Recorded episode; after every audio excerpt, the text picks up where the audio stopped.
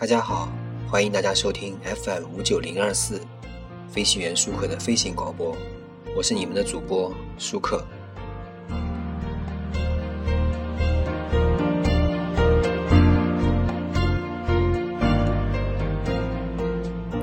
今天我们的主题是。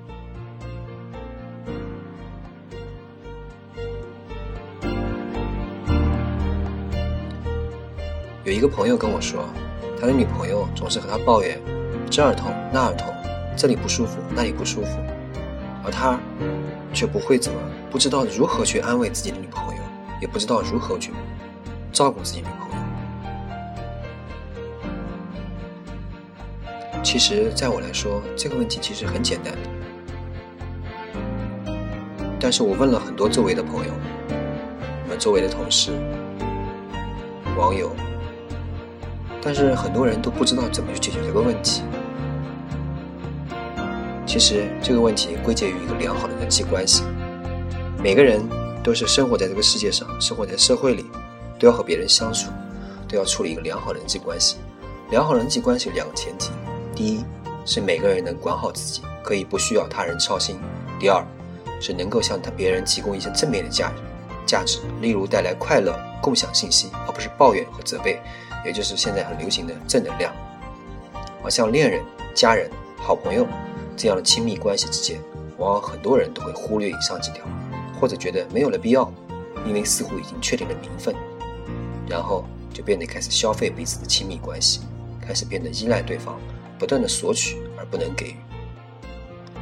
像这样的情况呢，除了先天的血缘关系，所有社交形成的情感再亲密，也会有被消费殆尽的那一天。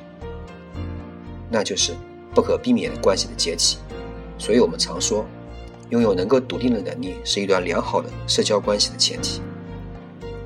而在恋人之间，最基本的需要是从彼此间获得的价值，难道不是在一起感到了快乐和满足吗？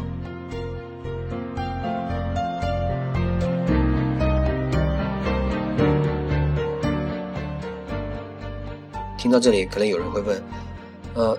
你都说家是避风的港湾，如果这些事情不能和恋人或者是亲人说，还能和谁说呢？难道每个人痛苦都只有自己解决吗？这样会不会太累啊？是的，现在回到我第一个问题，每个人都管好都能管好自己，可以不需要他人操心。亲人是我们与生俱来的，恋人是一起携手相伴的。当然，我们会而且应该。与他们分享自己的经历、心情，甚至沮丧，但我还是认为他们没有义务来听你抱怨。注意，我这里用的词是抱怨。抱怨与分享最大的区别就是一种负面情绪的宣泄。当我们在抱怨的时候，其实根本不在乎我们讲了什么、做了什么，而仅仅只是想要发泄，想要发泄那种负面情绪。同一件事情，你用什么方式告诉别人非常重要，伴随着激动。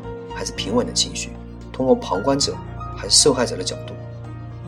现在社会中很重要的概念，情商管理，最重要一条就是自我管理，学会使用内化和升华等正面的方法来缓解压力。因为客观事实对每个人的影响，全赖他怎么看。其实有的道理是可以让大家明白明白的。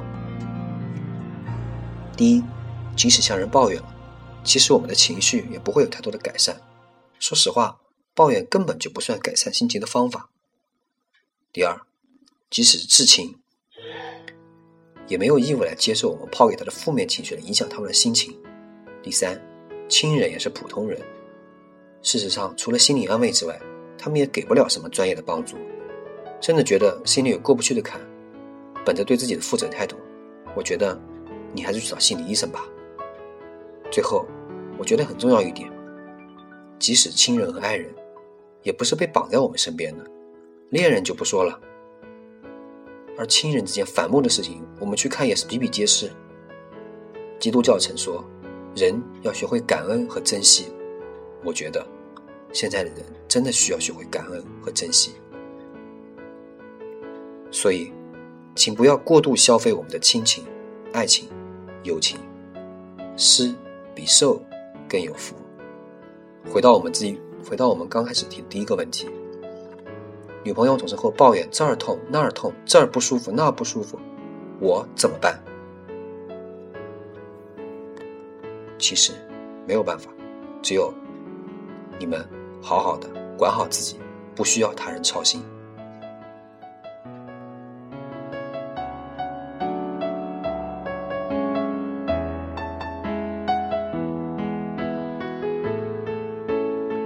感谢大家收听 FM 五九零二四飞行员舒克的飞行广播，我是你们的主播舒克，再见。